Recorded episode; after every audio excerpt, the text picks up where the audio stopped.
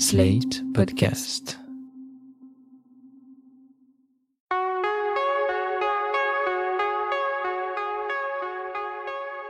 Je m'appelle Thomas Messias, je suis un homme blanc, cisgenre, hétérosexuel, et je voulais avant tout vous souhaiter une bonne année 2020, faite de beaux moments, d'œuvres culturelles stimulantes et d'hommes qui se remettent en question. Vous écoutez l'épisode 28 de Mansplaining. Au lycée, le modèle toxique du vrai bonhomme. Un podcast slate.fr. Pour démarrer l'année en beauté, je vous propose d'aller au cinéma sans tarder, afin de soutenir un film français sans précédent qui sort dans les salles ce mercredi 8 janvier. Ça s'appelle Un vrai bonhomme, et c'est le premier long métrage réalisé par Benjamin Parent. Il n'est pas impossible que vous ayez déjà entendu parler de Benjamin Parent.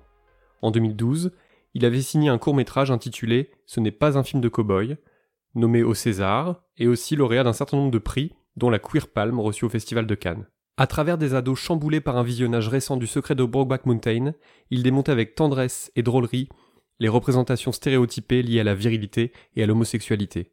Il commence à se taper, mais en copain, tu vois. Bah comme de la lutte Non, non, non, rigole pas avec ça, mon frère.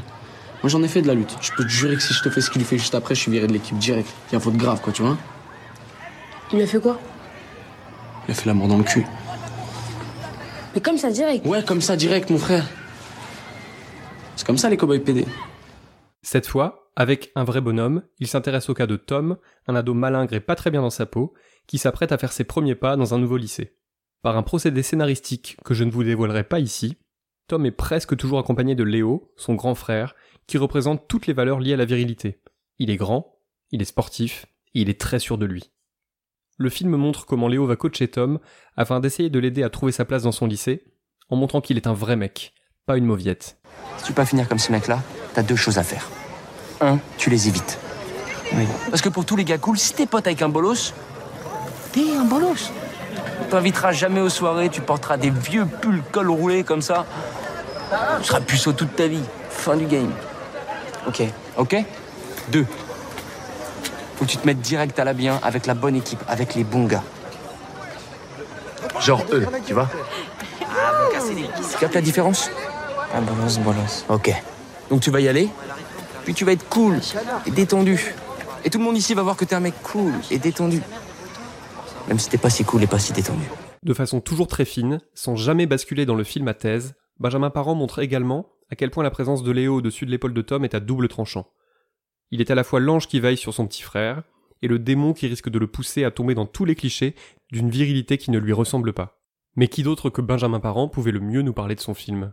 On se rend compte euh, aujourd'hui que, euh, que tous les, problèmes qu'on a euh, en termes bah, de, domination masculine, hein, de harcèlement, de machin, bah, c'est forcément un problème d'homme. Et c'est que et, j'avais envie d'adresser ça et de montrer comment quand on est ado, euh, on est euh, on est euh, un peu victime de ces injonctions et, et, et- est-ce qu'on y résiste ou pas? Et je voulais montrer un gamin, voilà, son adversité, euh, les difficultés qu'il peut rencontrer dans, dans, sa croissance, en fait, sont liées à, des choix qu'il va devoir faire au sujet de quel homme il veut devenir, en fait. Et j'ai même le sentiment que ça va être un peu le sujet de tous mes films. Voilà, c'est limite, je sais pas parler d'autre chose en fait. J'ai l'impression. En tout cas, pour l'instant, c'est ce que je me dis. Je sais que le prochain film va parler de ça aussi. Voilà pourquoi je disais qu'un vrai bonhomme est un film sans précédent.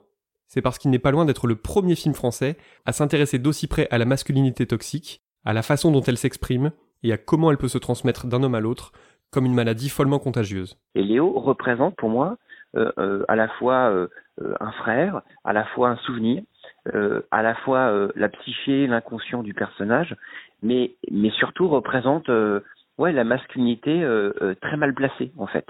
Euh, et qui est omniprésente en fait et, qui nous habite c'est que même si on est on peut être progressiste et avoir des idées très fortes on a quand même un il y a un héritage en fait hein, qui est parfois pour moi c'est presque dans de l'ADN contre lequel on doit lutter qui, est, qui est un truc qui est transmis et, et qui nous influence euh, euh, depuis la, la, petite enfance euh, à travers euh, euh, les contes, les légendes, l'histoire, euh, euh, la culture, etc. sur euh, ce qu'est un homme et même dans des expressions euh, quotidiennes, hein, porte tes couilles, des choses comme ça. Et toutes ces choses en fait, euh, ouais, sont sont nous oppressent, quoi. Euh, voilà, au même titre que ces injonctions existent aussi pour les femmes. Pour écrire Un vrai bonhomme, Benjamin Parent s'est d'abord inspiré de sa propre adolescence, celle d'un jeune homme assez petit, pas forcément très charismatique au départ, qui va découvrir à quoi ressemble le monde des garçons, c'est-à-dire une basse-cour dans laquelle il va falloir jouer des coudes pour montrer qu'on est plus costaud que son voisin. Une basse-cour ou bien une prison. En fait, j'avais envie qu'il parle du lycée comme on parle dans un film de prison. C'est-à-dire, euh, en gros, euh, c'est un environnement fermé. Et j'ai toujours, je pense que j'ai une vision du collège qui est comme ça. Pour moi, c'est une prison. C'est un environnement fermé. Les parents ne peuvent pas nous protéger. Euh, surtout quand on est en sixième ou en cinquième, on est vraiment tout petit. Et, euh, et donc, il y a des règles, en fait. Il y a des règles. On ne doit pas dénoncer. Si on se fait taper, on ne doit pas aller se plaindre, etc. C'est une mini-société. Et je trouve que parfois, les garçons et les filles sont trop livrés à eux-mêmes. Alors même si on parle de de, il y a souvent cette expression américaine qui dit boys will be boys pour dire bah les garçons faut bien que que, que là grandissent c'est comme ça ils, ils se chahutent moi quand je suis arrivé en sixième le premier jour je me suis mangé une gifle par un mec plus grand. Le premier jour de collège quoi. Donc euh, ça m'a je pense que ça m'a bien euh, ça m'a bien mis pour pour quatre années quoi. Et, euh, et en fait effectivement ce, jeu de domination il, il, est ridicule et je et je trouve qu'on devrait peut-être plus pas s'en inquiéter mais en tout cas s'en occuper plutôt que d'estimer que ça forme la jeunesse et tout ça. En fait c'est euh, ça me semble un peu catastrophique en fait euh, comme situation. C'est vrai que c'est assez terrifiant cette notion d'espace fermé, ce lieu plein d'agressivité et de harcèlement potentiel, sur lequel l'extérieur n'a guère de prise. J'ai eu la chance de plutôt passer entre les gouttes durant ma propre adolescence, mais je flippe à présent pour mes deux filles et aussi pour mon fils. Je me demande à quoi vont ressembler ces années collège et lycée, et d'ailleurs je me pose déjà les mêmes questions pour l'école primaire. Je me demande à la fois s'il sera assez armé, au sens figuré du terme bien sûr, pour ne pas se laisser marcher sur les pieds, sans pour autant entrer dans des mécanismes de domination liés aux stéréotypes sur les garçons. On y travaille, mais c'est pas simple. Sans jamais singer le cinéma américain, un vrai bonhomme en reproduit néanmoins quelques codes, tout simplement parce qu'ils sont calqués sur ce qui se passe réellement dans la vie de pas mal d'ados. Benjamin Parent filme notamment le sport comme un moyen pour les plus forts physiquement d'asseoir leur domination, et pour les autres comme une potentielle souffrance de tous les instants, le théâtre de mille petites humiliations. Dans le film, il y a quelques codes du teen movie, hein, évidemment, même si j'ai le sentiment qu'on les détourne et que on j'essaie de les faire à la française en tout cas. Donc j'avais envie que les, méchants du film soient des sportifs euh, parce que bah, c'est l'image que j'avais, c'est des mecs euh, qui sont hyper dans dans le corps, euh, la performance, être numéro un, la gagne. Dans le film, ce sont principalement le basket et la course à pied qui sont utilisés, et c'est d'ailleurs très intéressant parce que l'un permet d'observer ce qui se passe dans un collectif, de la composition des équipes jusqu'à la façon dont se déroulent réellement les rencontres, tandis que l'autre place les personnages face à eux-mêmes. Quand tu cours, tu ne peux compter que sur toi-même. Si tes jambes ne te portent pas, ou si tu as un point de côté, tout le monde va s'en rendre compte immédiatement, et ni tes coéquipiers ni tes coéquipières ne pourront être d'un grand secours.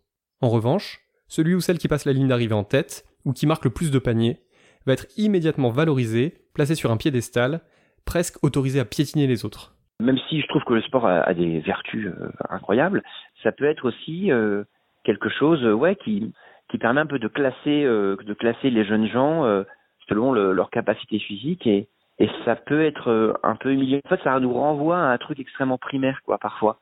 Et voilà. Mais là, encore une fois, c'est parce que moi aussi, voilà, je l'ai très mal vécu et effectivement, ne pas être, enfin, être choisi le dernier, c'est l'enfer, en fait. C'est c'est ouais, je pense que c'est c'est très dur à vivre, quoi. Tout ça ne date évidemment pas d'hier. Et d'ailleurs, Benjamin Parent cite un ouvrage de référence que je vous invite à lire si vous le pouvez, et qui explique notamment que ces schémas-là sont très fermement ancrés dans notre culture depuis des siècles. Ce qui m'intéresse dans le sport, bah, c'est que le sport quand même, euh, et j'avais lu ça je crois dans le livre de, Le mythe de la virilité d'Olivia Gazalet, c'est que il y a euh, avec l'arrivée des Jeux Olympiques, euh, enfin euh, c'était donc du fin fin du 19e siècle, hein, je crois. Tout à coup, le, sportif devient le, le, le, nouvel héros en fait de la société.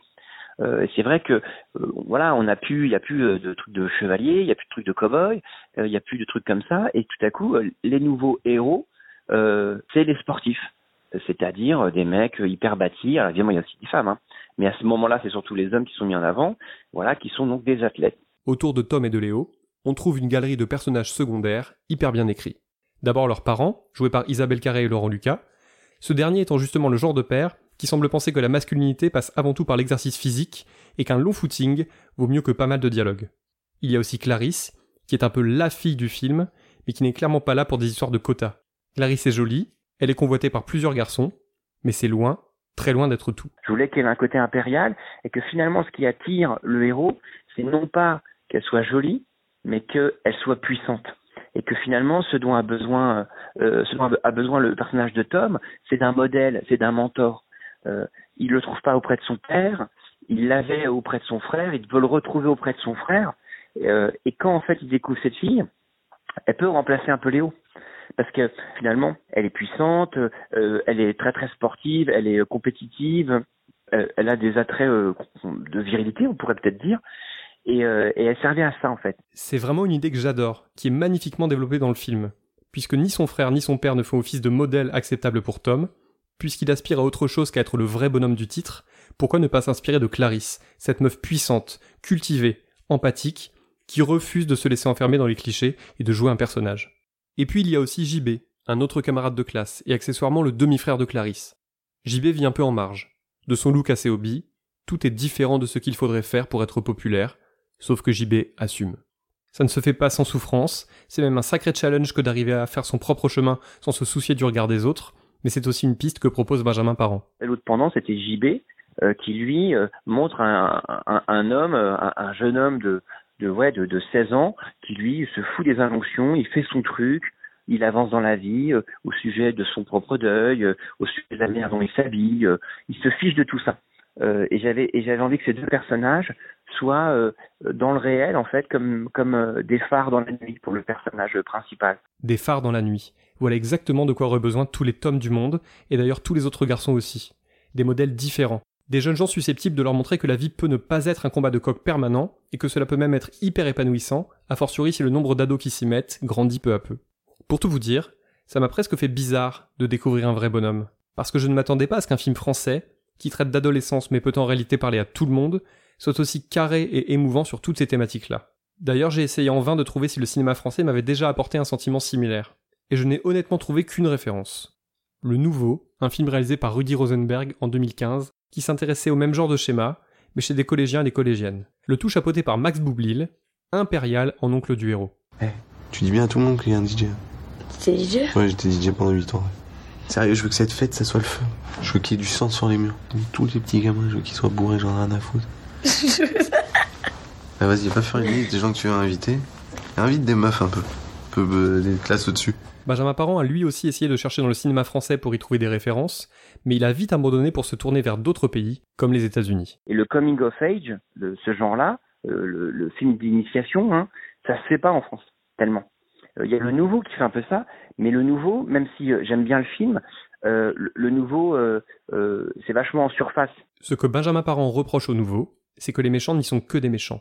Ces petits cons, qui reproduisent déjà tous les codes de la masculinité toxique et hégémonique, laissent notamment sur le côté celles et ceux qui ne leur ressemblent pas, comme par exemple les gros, les intellos ou les handicapés. Mais un vrai bonhomme, lui, tente d'aller plus loin, non pas en excusant ce genre de personnage, mais en essayant de comprendre, d'apporter des nuances. Et c'est ce qui le rend si profond. Et je voulais que le personnage de Steve, il soit un antagoniste qui soit antipathique, mais que il est, euh, on puisse voir finalement c'est pas un mauvais mec, mais il est prisonnier d'un rôle lui aussi, et que euh, tous ces fameux méchants de collège ou de lycée, en tout cas lycée dans mon film, c'est des gens parfois qui sont aussi prisonniers. Donc même si je suis pas, enfin euh, j'ai de l'empathie pour pour les brutes en fait. C'est ça qui est paradoxal, c'est que je les déteste, et en même temps j'ai de l'empathie pour pour eux, pour les bullies, parce que euh, souvent derrière ça, ça dissimule une grande souffrance. Il y a un film, un documentaire qui s'appelle The Mask You Live In qu'on peut voir sur Netflix, qui est sur les injonctions de virilité, et on voit à quel point justement il y a des jeunes des quartiers aux États-Unis qui souffrent énormément de devoir garder leurs émotions pour eux et tout ça et tout ça. Pour savoir si Tom va finir par se libérer de l'emprise de Léo, ou s'il va succomber à la tentation de suivre les chemins d'une virilité pas faite pour lui, je vous recommande chaudement d'aller découvrir Un vrai bonhomme au plus vite, parce que c'est un film qui me semble important dans le paysage français, et parce qu'il ne faut absolument pas le réserver aux ados, qui d'ailleurs vont peu au cinéma, pour tout un tas de raisons. Allez-y de ma part, et donnez-moi des nouvelles, j'ai hâte d'avoir votre avis. Voilà, c'était l'épisode 28 de Mansplaining, un podcast proposé par Sled.fr. Merci à Aurélie Rodriguez et Benjamin Ours. Si vous avez aimé ce podcast, n'hésitez pas à le dire en nous couvrant d'étoiles partout où vous le pouvez, 5 de préférence, et en en parlant le plus possible autour de vous. Toutes vos remarques et vos questions sont les bienvenues à l'adresse suivante mansplaining@sled.fr. Vous pouvez aussi me contacter via Twitter, mes messages privés sont toujours ouverts. Toutes les références aux articles, œuvres, vidéos citées se trouvent dans la description de ce podcast. À dans 15 jours.